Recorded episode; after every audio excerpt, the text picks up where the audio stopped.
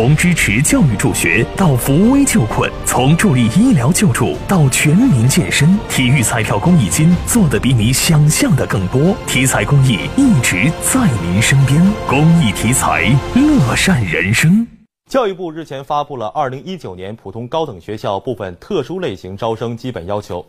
以往艺术类专业的水平高啊，这高考可以降低分数录取，哎，这将会成为历史。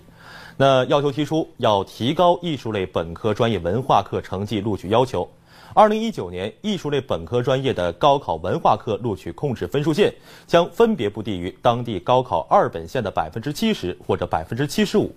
而今年要求的比例是不低于当地二本线的百分之六十五，